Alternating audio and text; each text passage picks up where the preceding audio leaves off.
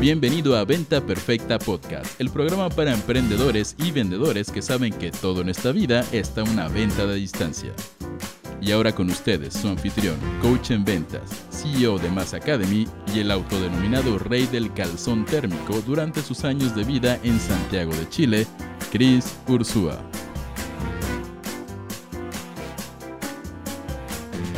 Todos chiquillos, bienvenidos a este episodio de Venta Perfecta Podcast. El día de hoy tenemos un invitado súper especial que si algo les garantizo es que nos va a hacer reír. Segundo es que no es argentino, por más que escuchen ese acento, no le digan que es argentino porque se enoja. Y tercero es que vamos a aprender mucho de la industria del marketing digital y de la consultoría de marketing digital. Eh, porque como saben, en Venta Perfecta Podcast, si queremos algo es que este es el podcast que te da las herramientas que necesitas para triplicar tus ventas. Ahora, si es la primera vez que nos escuchas, mucho gusto. Soy Chris Ursúa, coach en ventas y fundador de Mass Academy, la academia para emprendedores y ejecutivos de alto desempeño. Eh, te doy una mega, mega bienvenida. Y ahora voy a ya contarte, vamos al grano, quiero ir rápido a esto, quiero contarte sobre nuestro invitado especial del día de hoy. Hoy van a conocer a Jorge Ese apellido no es italiano, este hombre es de, eh, dice que es italiano, pero el hombre nació en Uruguay, así que no, no cuenta, ¿ok? Entonces, Jorge es un consultor y especialista en marketing digital, más conocido como Jojo, Jojo Yufra para los amigos. Y mi relación con Jojo ha sido increíble. Jojo es estudiante de la primera, de la primera generación de Selling Free Service, de la generación donde había había solamente 23 personas antes de llegar a, hoy por hoy tener más de mil estudiantes, de estar renovando el programa, de, eh, de haber logrado millones de dólares en resultados. Fue de los primeros seres humanos en entrar a ver el programa, en empezar a tener resultados. Y de verdad que ha sido un honor verlo crecer durante los últimos años, salir de Paraguay, llegar a México, trabajar para algunos de los startups más exitosos eh, y verlo manejar cientos de miles de dólares en inversión mensual a través de plataformas publicitarias como Facebook, como Google y demás, eh, al cabo que nos ha ayudado. Por eso yo, siento y soy fiel creyente que muchas veces la gente llega a tu vida eh, con etiqueta de amigo o de estudiante, pero siempre acaban con etiqueta de maestro. Y ese ha sido el caso de Jojo porque le he aprendido montones al punto que hoy por hoy en algunos de nuestros programas, como Vende Más con Facebook Ads, Vende Más con Google Ads, Jojo ha sido invitado, maestro invitado especial de Mass Academy. Aparte de eso, por si fuera poco, tiene como 10.000 títulos avalados de Google, que ni siquiera voy a intentar pronunciar. Google lo acabo de invitar a viajar a las oficinas en California para estar en eventos especializados eh, para desarrolladores y más. Así que con todo eso, chicos, demos la bienvenida a Jorge Yufra. ¿Cómo estás, Jojo? ¿Cómo va tu día? Todo bien. ¿Tú cómo, cómo estás? Gracias, gracias por las flores. Gracias a ti, mi estimado. Te las has ganado a mucho, a mucho, mucho pulso. Vos sos el maestro aquí, ¿eh? No, hombre, yo feliz de tenerte en, Venta Perfecta Podcast. Eh, ahora, yo ya conté un poquito de quién eres, pero a, grandes palabras, cuéntanos quién es Jojo, quién es Jorge Yufra. Ok, Jojo, no, Jorge suena muy, muy formal. Así es como cuando eh, tu mamá te regañaba o algo así, ¿no? Jorge Enrique me dice mi madre cuando me regaña. Em, ¿Qué cuento? Cuento de mí un poco que he hecho. Adelante, cuéntanos algo que se me haya, se me haya ido o de repente igual y quieres profundizar un poquito en cómo ayudas tú a la humanidad con lo que haces. Eh, bueno, mi nombre es Jojo Schufra, como, como dijo Chris. Soy de Uruguay, no de Argentina, y Uruguay no es Paraguay tampoco, aunque viví en Paraguay también. Em, y bueno, llegué, vivo en México, llegué a México hace tres años, increíble país, increíble ciudad, Ciudad de México. Y bueno, me vine una startup como director de marketing, Rocket LA, eh, uno de los colocadores de créditos digitales más grandes en México, inclusive más grande que los propios bancos. Em, crecimos Rocket un montón, clásica startup que pasa de 20 a 50, 60 empleados. Eh, y bueno, ahí agarré un montón de experiencia en lo que es el, marketing digital. Y nada, noté que había una oportunidad en todo lo que se llama performance marketing, marketing enfocado en lo que es ventas, ¿no? Que si bien antes se llamaba direct response marketing, no era algo tan grande porque obviamente eh, no había muchas formas de medir, ¿no? Yo mandaba una carta, pero la medición era exacta y todo lo que es digital nos ha permitido que el performance marketing se, se exponencie al día de hoy donde eh, desde mi lado con una agencia de performance marketing trabajamos con bancos, con grandes empresas y vemos cómo cada vez más invierten más en performance. Porque nada, pueden saber cuánto venden, cuánto invierten, el resultado y no es como hacer una publicidad en televisión donde le mete un millón de dólares, dos millones y no sé qué pasa, ¿no? Como un tiro al aire a ver si caen o no los clientes. Y, y de hecho ese es un reto, ¿no? Porque incluso a nivel corporativo, pero también a nivel pyme o a nivel freelance, hay mucha gente que hace algo que un amigo Enrique Gómez Gordillo decía, es marketing cristiano, porque es marketing de fe, ¿no? Así, forma y nada más rezo para ver si todo ya regresa, ¿no? Entonces, lo que me encanta del ángulo de Jojo y donde estamos muy alineados con lo que hacemos en Mass Consulting y en Mass Academy, es que siempre buscamos el ROI, buscamos el retorno de inversión, que es la, la clave, ¿ok? Si tú metes 100 dólares y sacas 1000, sabes que puedes seguir escalando. Si metes 100 dólares y no sabes cuánto sacas del otro lado, estás tirando dardos en la oscuridad. Entonces estás adivinando, no vas a poder escalar. Ahora, Jojo, quiero aprovechar que te tenemos aquí para que toda nuestra audiencia se lleve muchísimo valor, porque yo sé que de repente hay gente que puede, eh, ya sea que tú seas el que nos está escuchando, consultor en temas de marketing digital, o que te gustaría utilizar más estrategias de marketing digital, yo lo que quiero que te lleves de aquí es que conozcas diferentes industrias y veas los secretos de diferentes industrias y a partir de ahí puedas traspasar esos secretos a tu propia vida y a tu propio negocio, ¿va? Como dice Jay Abraham, uno de los autores de desarrollo personal más grandes del mundo, el crecimiento no, no viene nada más de estudiar tu tema un millón de años, ¿va? muchas veces los breakthroughs y los avances más grandes de cualquier negocio o industria vienen de analizar qué están haciendo las otras industrias y ser el primero en traerlo a la tuya. Así que pongan mucha atención, chicos, sea que estén en este nicho o no. Ahora, Jojo, cuéntanos un poquito, cuando tú me dices que hoy por hoy ya eres independiente, trabajas directo con grandes eh, empresas para llevarles todo lo que es su marketing digital, ¿Cuál es tu fuente número uno para conseguir clientes? ¿Cómo estás cerrando estos clientes? Que es B2B, ¿no? Básicamente lo que estás haciendo.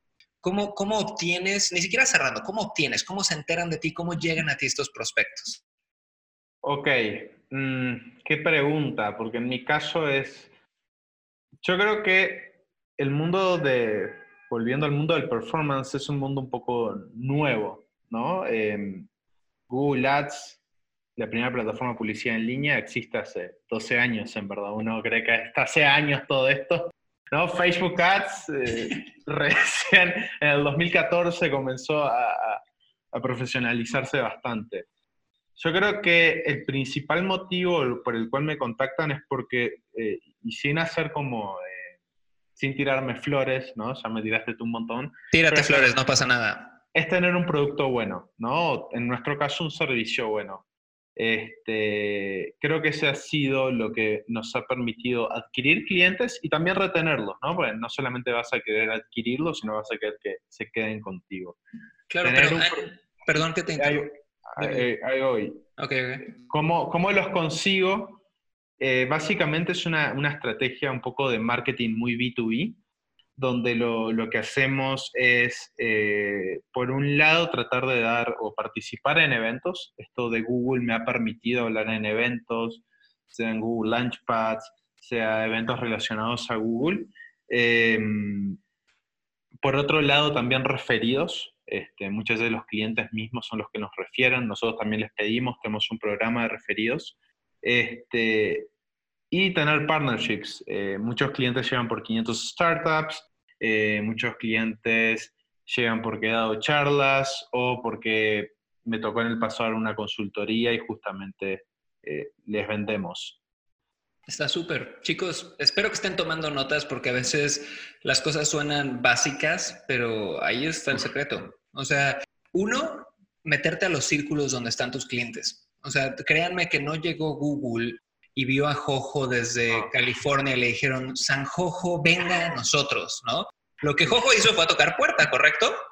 Me tomé un, yo vivía en Uruguay y me tomé un, un, buque a Argentina. En Uruguay a Argentina hay algo que se llama un ferry, que llegan dos horas.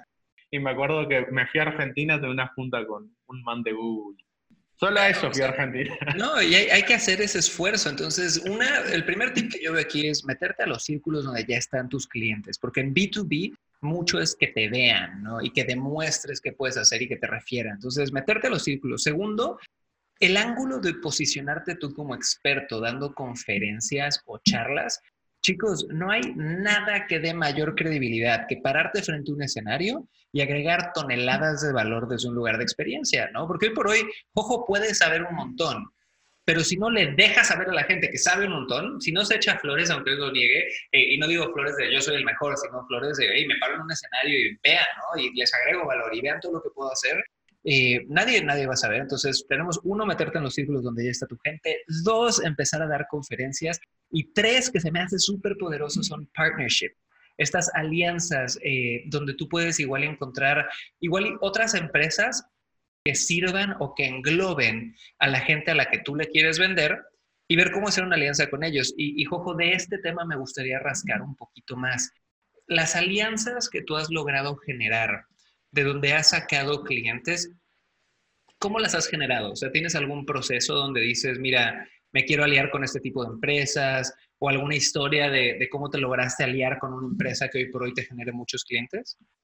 Básicamente, eh, y creo que es algo que tú hablas bastante, es, no es que yo voy y les digo como quiero hacer una alianza y, y tráeme clientes, sino más bien lo que se forma es por ejemplo, lo que ha pasado es en 500 startups siempre hay mentores y speakers. Entonces, como ir, dar valor, y si das valor y sos bueno, y menciono 500, puedo mencionar un poco más, eh, lo que va a pasar es que te van a empezar a recomendar, ¿no? Es como tu reputación, ¿no? Por algo mencioné lo del producto o servicio bueno, como tener una buena reputación, este, para que te empiecen a eh, recomendar y también ser directo y hablar con las personas un poco encargadas de todo y decirle, miren, estamos buscando clientes, vemos que ustedes tienen un potencial, están invirtiendo en los clientes aparte que nosotros buscamos, como es un win-win de ambos lados, ¿no?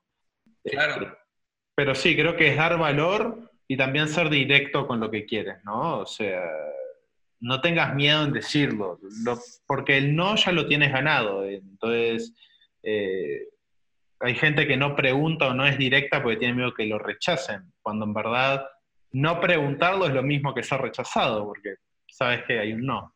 Sí, me, me, sigues. Sí, totalmente. Y chicos, esto es algo que es, un común denominador en Mass Academy, en Venta Perfecta Podcast, en, todo lo que la gente con la que nos rodeamos, estudiantes, expertos, rockstars, siempre hablan de esto, hablan de agregar valor, ¿no?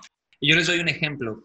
A diario llegan mensajes al, o sea, no sé si tenemos muchos o pocos fans, creo que tenemos como 150 mil fans en Facebook, pero a diario llegan mensajes pidiéndonos cosas, ¿no? Chris, haz esto por mí, hey, haz el otro por mí, haz esto por mí, ¿no? ¿Y qué es lo que pasa? Que cuando hay una saturación de gente que quiere cosas de ti, te bloqueas. Pero cuando de repente llega alguien que al revés lo que quiere es darte, es ayudar, es contribuir, es poder agregar valor, es poder aligerar tu carga, es poder servirte, de inmediato resalta de todo ese ruido. Y eso es algo que veo que Jojo hace de una forma natural increíble. Yo no me acuerdo cuando por primera vez tuvimos interacciones con Jojo, lo primero era que me quería ayudar.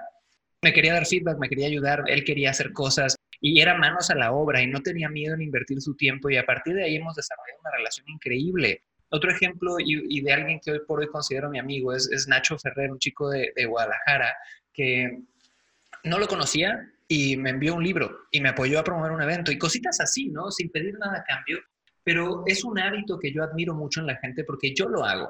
Yo cuando quiero poder mejorar mi network y ni siquiera lo hago con una expectativa de recibir, lo hago con, hey, si simplemente me rodeo de ti, yo sé que voy a aprender, ¿no? Entonces yo puedo invertir mi tiempo y puedo agregar valor para servir a la gente, lo cual es súper, súper, súper valioso y es una forma de entrar a círculos donde probablemente nunca podrías haber entrado antes. No sé si estás de acuerdo, Coco.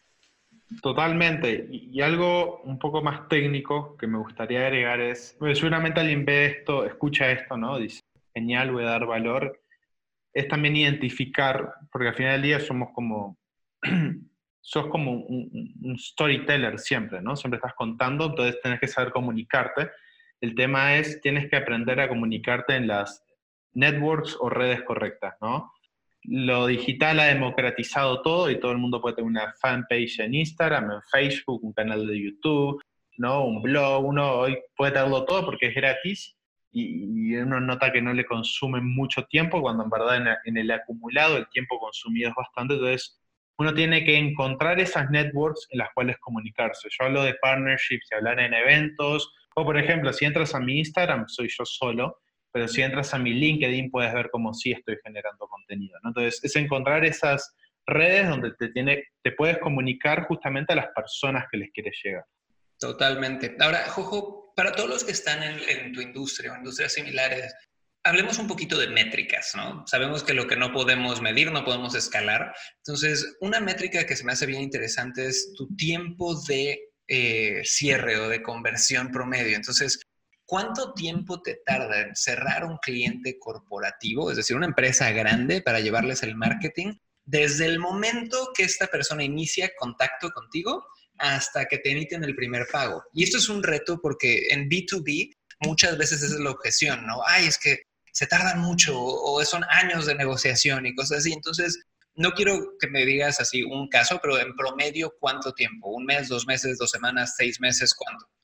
No, em, en el, tenemos dos tipos de clientes. En el caso de los corporativos, sí demora de tres a seis meses, ¿no? Hay que darse de alta, eh, por lo menos en el mercado mexicano, que es donde nosotros estamos, hay que darse de alta, te tienen que aprobar, aparte no es como, ya, arranca, ¿no? Hay como un proceso interno, política. Por otro lado, trabajamos con startups y sí son un poco más ágiles. Entonces, las startups es en tres semanas, dos semanas, ¡pum! Ya estás corriendo, ¿no? Depende mucho. Pero corporativo sí demora más. Ya escucharon, chicos, corporativo tres a seis meses y cuando hablamos de startups pueden ser dos a tres semanas, lo cual no está mal, ¿no? O sea, porque aquí lo que tiene Jojo bastante bien hecho es que tiene si tú nada más vives, y esto es lo que yo le digo a mucha gente que está arrancando negocios donde quiere entrar con puro corporativo de golpe, si tú vives al 100% del deal corporativo, que puede que caiga o puede que no caiga, ¿va? Y que, que el puede se define en seis meses o 12 meses, y es lo único que te da de comer, suerte. Espero que tengas mucho cash flow para aguantar ese periodo. ¿va? Entonces, lo que hace Jojo está buenísimo porque tienes una combinación. Tienes deals que se van cerrando, negocios que se van cerrando más rápido cada dos, tres semanas, dos, tres semanas, dos, tres semanas, y vas llenando tu pipeline y vas hablando con estas personas, pero no dejas de trabajar a los peces gordos, por decir algo, que pueden caer cada tres meses, cada seis meses, ¿vale? Entonces, muy buena referencia, Jojo. Ahora, otra pregunta, quiero hablar de métricas todavía. Hablemos de porcentaje de cierre. Entonces, en tu caso, Coco, que bueno, tú estudiaste Selling for Service, tú tienes cierta experiencia en ventas, de 10 prospectos que ves, y vamos a hablar de corporativo primero, de 10 prospectos que Jojo interactúa con ellos, ¿cuántos puedes convertir en clientes en seis meses, digamos? Lo que, pasa, lo que me ha pasado cómico con corporativos que siempre se cierra. somos proveedores de un montón de corporativos. Ahí a que nos den el dinero para invertir en publicidad es otra cosa, ¿no? Ahí hay otro cierre. Contémoslo como cerrado cuando ya hay al menos la primera transacción, ¿no? Porque a veces te dan de alta como proveedor y nunca haces nada, ¿no? O entras el siguiente año, que es generalmente lo que pasa, es como son anuales los planes, entonces sos proveedor. Mira, en corporativo Puedo tirarte la startup, porque el tema de corporativo también, para entrar a hablar con un corporativo, a veces uno necesita una introducción o algo. Claro, pero ¿me podrías dar algún promedio? O sea, de 10. puede ser uno, güey, está bien, no No, no, no, no, no, no, eh, de hecho, pasa lo contrario, es un poco más alto. Es ponerle que cada 10 corporativos, 5 a 8 puedes cerrar. Eh, el tema es que es muy largo el proceso y el tema es que generalmente no es que tocas la puerta a un corporativo eh, y entras y les vendes. Generalmente también alguien o, te refirió o tienes un vendedor que conocía a alguien. Claro. Y, y, chicos, para los que nos escuchan, ya hablamos hace un par de minutos atrás de cómo conseguir esas conexiones, metiéndote a los círculos de la gente, las conferencias.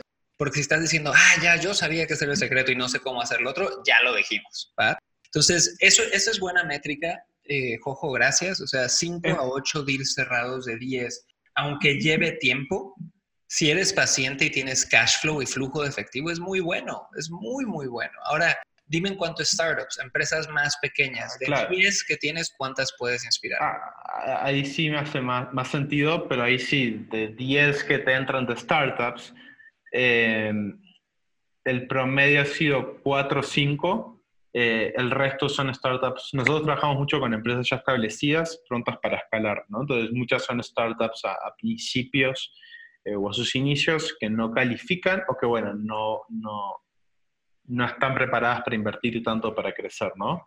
Eh, pero ahí sí me hace más sentido porque hay muchas más startups que corporativos, ¿no? Este, pero sí. Entonces estamos hablando que en startups 4 o 5 de cada 10 podrías llegar a tirar, a concretar algo. Y chicos, yo sé que algunos de ustedes pueden estar viendo esto y se pueden estar comparando, estar escuchando este episodio y estar diciendo, pero es que yo cierro uno de 10, yo estoy mal, ¿no? Y quiero que sepan que comparar tus métricas con las métricas de alguien más es sumamente peligroso, ¿ok?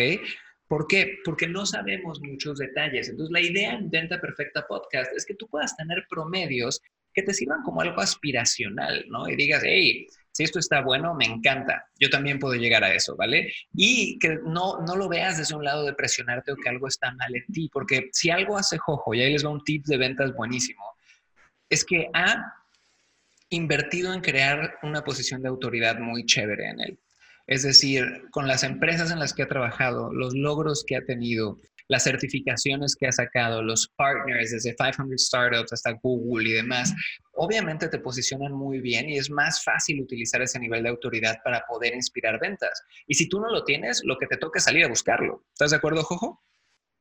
Sí, em, el tema es tampoco, y yo siempre lo digo, ¿no? No creas todo lo que ves en Internet. no, no quiere decir de que sea todo mentira, pero yo tengo con, esto, con estas métricas, pero del otro lado no saben si capaz para generar un lead yo te hice 40 preguntas, ¿no? Y por algo la tasa de cierre es más alta, ¿no? Entonces, eh, no crean tampoco todo lo que ven o no se comparen, porque muchas veces tal vez la otra persona en verdad estuvo cuatro años, cinco años para llegar a ese punto, ¿no? Totalmente, chicos. Y, y esto ya me gusta que se pone más específico, Jojo, porque lo que yo les decía de no comparar métricas, eh, es porque no tienes toda la información. Entonces, si Jojo tuvo 10 prospectos y esos 10 prospectos vieron un webinar de dos horas, luego llenaron un cuestionario de 40 preguntas, luego hablaron con Jojo seis sesiones y esos 10 prospectos cerró 8, buenísimo. Pero tú los puedes estar comparando con 10 personas que te dejaron nombre y correo en una landing page. No es lo mismo, es un, es un prospecto mucho más frío el que tú te estás comparando. Entonces, ¿a qué voy con esto? Estamos asumiendo varias cosas pero te estamos dando unos márgenes bastante aspiracionales si haces las cosas que Jojo te dijo desde el principio y que te hemos compartido aquí. Ahora, Jojo, vamos a ir cerrando este episodio y quiero hacerte una última pregunta que creo que es importante. Para mí el hecho de que tú hayas sido un pionero de Selling Through Service y que hoy, cuatro años después, te tenga aquí en el podcast, es un privilegio. Y de verdad te agradezco tu confianza de, esa primera generación que salió gente súper interesante. Eh, ¿Cómo notas tú que ha influido Selling Free Service en, tu crecimiento o en tu forma de vender? Eh, bastante. Eh, realmente creo que Selling Through Service me, ha enseñado un montón. Creo que la metodología que enseña Selling Through Service de vender mediante un servicio, ¿no? de, no ser el vendedor, no sé si seguís dando este ejemplo, el vendedor de camisas floreadas,